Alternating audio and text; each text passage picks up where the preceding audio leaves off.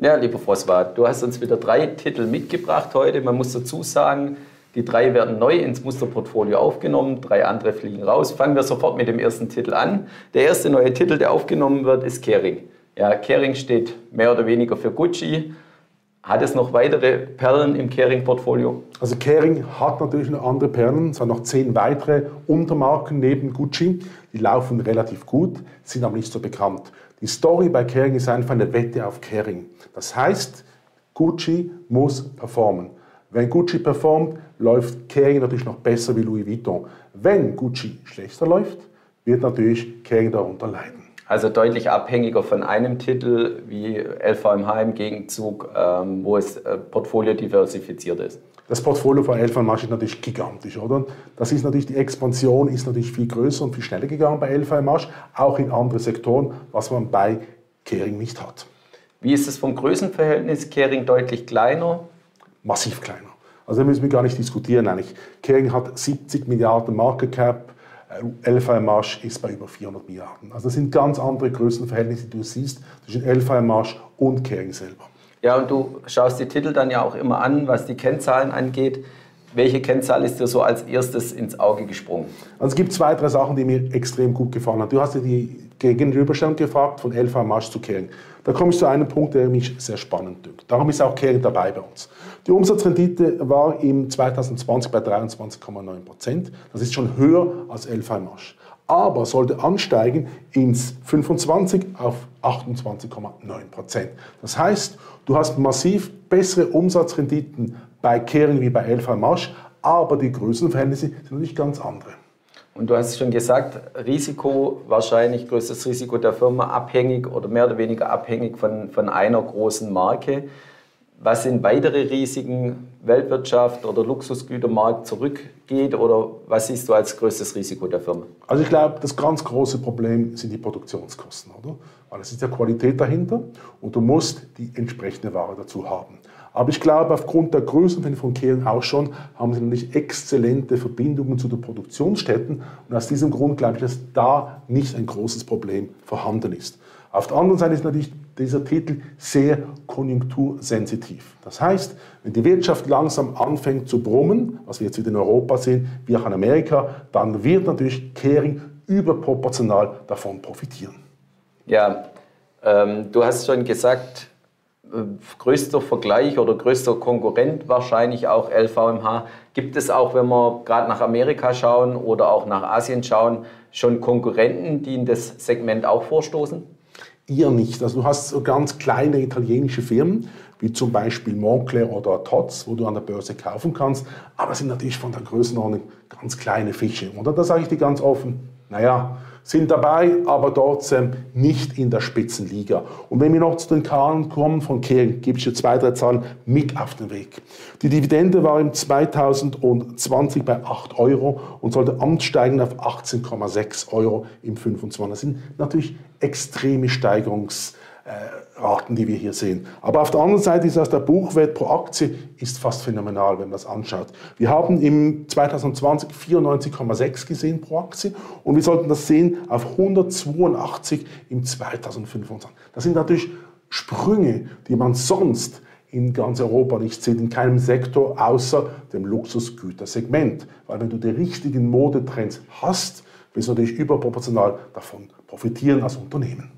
Und wie ist die Aktie die letzten Jahre gelaufen im Vergleich zum Vergleichsindex und geht es dann so weiter in den nächsten Jahren? Wie ist deine Einschätzung? Also zuerst einmal Frage 1 beantwortet ist folgende. Die Performance war besser wie der Vergleichsindex. Wir hatten 75,3% plus gegenüber 59% Aber, und jetzt kommt das große Aber mit Ausrufezeichen, ich gehe davon aus, dass dieser Titel massiv schneller anwächst, performancemäßig in den kommenden fünf Jahren, wie in der Vergangenheit aufgrund des, der Zahlen, die ich eruiert habe, wo wir sagen, dass die Umsatzrendite ansteigt von 23,9 auf 28,8, um genau zu sein. Das heißt, du hast in dem Sinn einen Turbo auf der Gewinnentwicklung dieser Firma in den nächsten drei bis vier Jahren. Und die Vergleichsperformance gerade, die war auch auf die letzten fünf Jahre gesehen. Das hast du richtig gesehen. Und ich glaube, das ist wichtig zu sagen den Leuten, dass hier ein Titel ist, der ein extremes Nachholpotenzial hat um noch mehr anzusteigen wie der Markt. massiv, glaube ich, solange die Wirtschaft in den kommenden drei bis fünf Jahren sich so gut entwickelt wie in den nächsten drei bis fünf Jahren. Ja, vielen Dank. Kommen wir sofort zum zweiten Titel. Ich glaube, wir gehen gar nicht so weit weg vom ersten Titel. Zweiter Titel, den du mitgebracht hast, ist Hermes. Hermes ist natürlich von dem Namen her natürlich einiges bekannter. Hermes ist Hermes. Du hast nicht eine Holdingfirma hinten dran wie bei Caring, sondern du hast direkt die Namen. Wir haben auch die Marktkapitalisierung ist eine ganz andere Liga. Wir sind da schon bei 179 Milliarden Euro.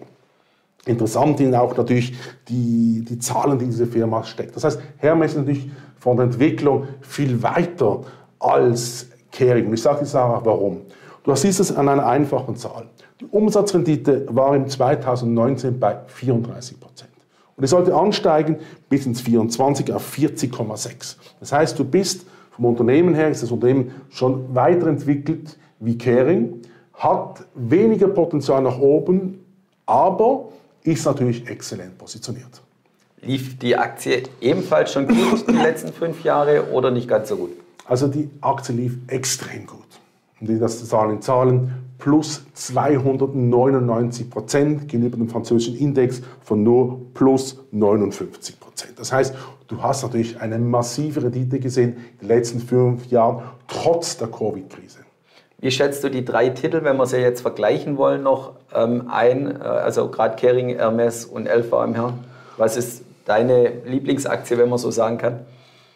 Also es gibt ein Problem bei Hermes. Die Handelbarkeit ist nicht überragend, aufgrund die Marktbewertung bei 179 Milliarden Euro ist. Warum? Weil du hast ganz viele Aktien sind schon bei der Familie.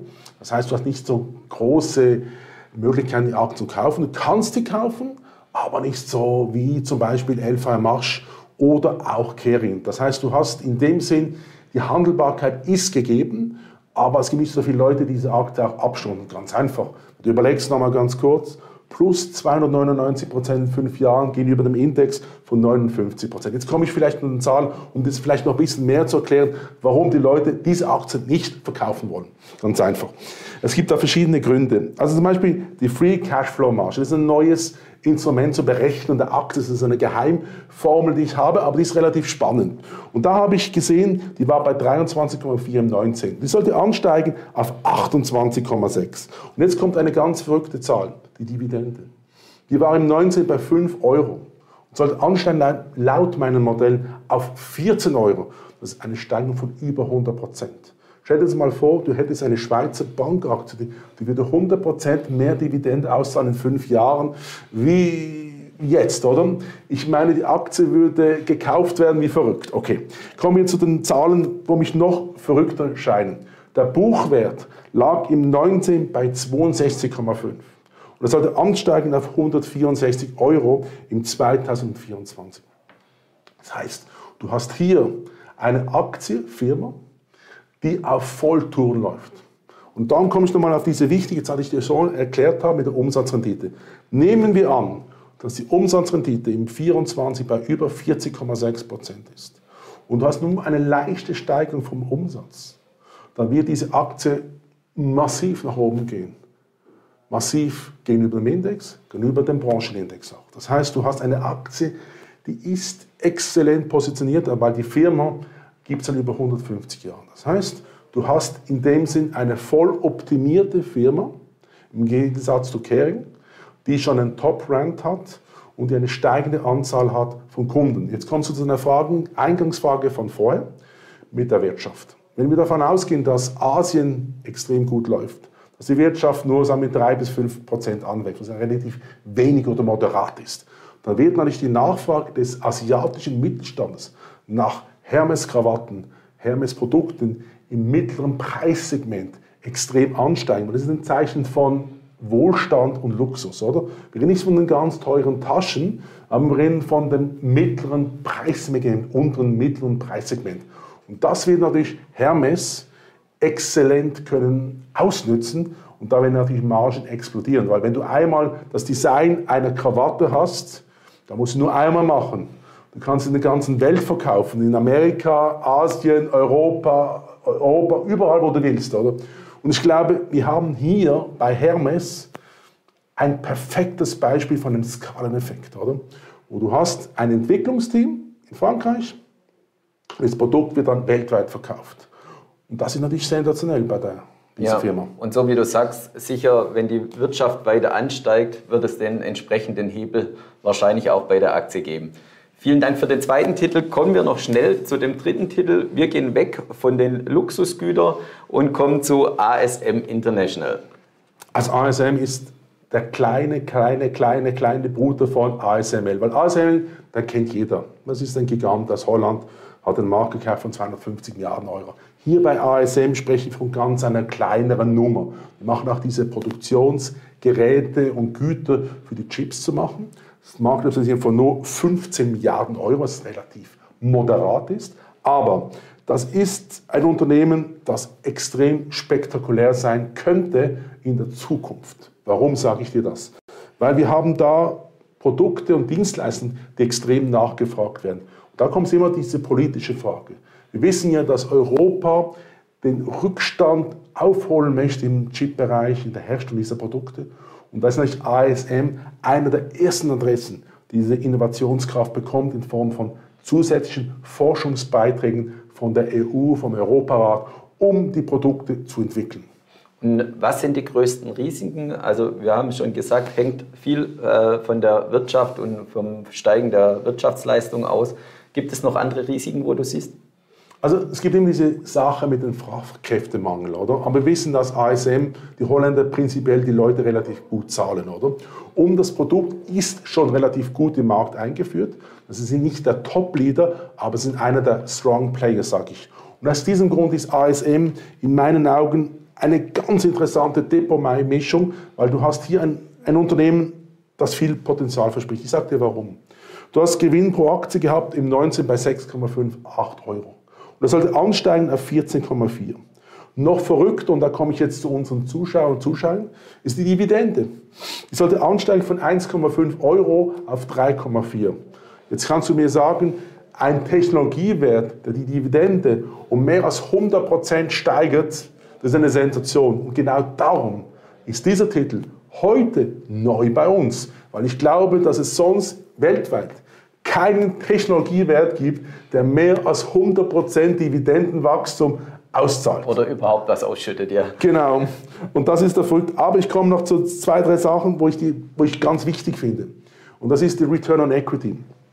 Es war im 19 bei 90,4 Prozent und sollte ansteigen im 24 auf 21,6. Das ist relativ spannend, diese Zahl. Warum ist diese Zahl spannend? Weil du bist in einem forschungsintensiven Bereich tätig und du hast so eine hohe Rendite auf das eingesetzte Eigenkapital. Das ist atypisch. Weil du bist in einem Trend, wo du musst dabei sein und wenn du nicht dabei bist, bist du draußen. Dass dieses Unternehmen in diesem forschungsintensiven Marktumfeld eine so hohe Rendite auf das eingesetzte Eigenkapital auszahlen kann, ist absolut verrückt. Und das bedeutet, dass die Aktie extrem viel Potenzial hat. Und ist schon gewisse Fantasie eingepreist worden die letzten Jahre im Aktienkurs? Oder ist noch Fantasie da nach oben? Also wenn du mich ganz offen fragst, ich will jetzt keine Zukunftsperspektiven sagen, aber ich sage dir mal zwei, drei Zahlen, die ich einfach ganz kurz dir darlegen. Also, zuerst einmal hatten wir einen Gewinn, Betriebsergebnis 19 von 379 Millionen Euro. Das sollte ansteigen ins 24 auf 783. Da leuchten schon die Augen des Aktionärs, weil das ist ja mehr als fast oder 100 Prozent wenn man es genau rechnet, mit Rundungsdifferenzen. Und die andere Sache, wo mich einfach absolut fasziniert, ist der Buchwert pro Aktie.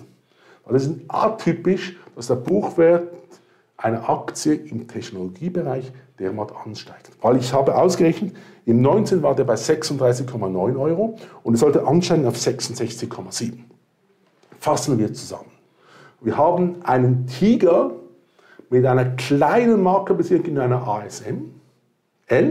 Aber ASM hat natürlich das Potenzial, ASML zu schlagen in Sachen Performance, weil ich bin der Meinung, ich glaube, dass in Bälde ein Takeover-Angebot kommt, weil ASM hat die Technologie, um diese Güter zu herzustellen, die Produkte und Maschinen und eine Kombination innerhalb von Holland wäre natürlich relativ spannend. Ja, und wir haben gesagt, alle drei Titel sind neu in das Musterportfolio aufgenommen worden. Drei Titel fallen somit auch raus. Es sind immer 22 Titel, dann total im Musterdepot. Rausgefallen ist äh, PepsiCo, Berkshire und Canadian Pacific. Magst du vielleicht kurz einen Satz sagen, warum es die drei Titel erwischt hat? Also, ich sage es ganz offen. Ich glaube, das Umfeld hat sich leicht verändert. Marktumfeld, warum? Ich gehe davon aus, dass wir einen Peak haben in den Zinsen Ende Juni, Juli 2023. Das heißt, dass die Wirtschaft da nicht mehr unter dieser großen äh, Last der hohen Zinsen leiden wird. Wir werden eine Stabilität haben auf der politischen Seite und ich bin der Meinung, dass Berkshire hat mich einfach nicht überzeugt in den letzten Jahren. Ich habe es auch schon früher gesagt. Berkshire hat nicht mehr dieses Tempo wie in der Vergangenheit. Das ist relativ einfach zu erklären, weil Berkshire war, hat die große Performance in den ersten zehn Jahren seines Bestehens gefeiert. Letzten 10 bis 20 Jahren ist es hinter dem S&P 500 gewesen. Das heißt, Berkshire hat einen Top-Namen, aber hat nicht mehr diese Dynamik, weil er einfach zu groß ist. Oder? Canadian Pacific ist, ist spannend, aber die haben Probleme die haben ganz neue Probleme auf der Lohnseite, weil die wollen immer wie mehr Geld haben, diese Mitarbeiter, oder? Und momentan gibt es ein bisschen mehr Konkurrenz wieder von der Straße, weil die Erdölpreise runtergehen. Das heißt, du hast wieder alternative Möglichkeiten, auch in Kanada, die größten Distanzen mit Trucks durchzuführen. Ja, herzlichen Dank für deine Ausführungen, lieber François. Und liebe Zuschauer, schauen Sie wieder bei uns rein, wenn es heißt Morning Call bei der BXWIS. Herzlichen Dank.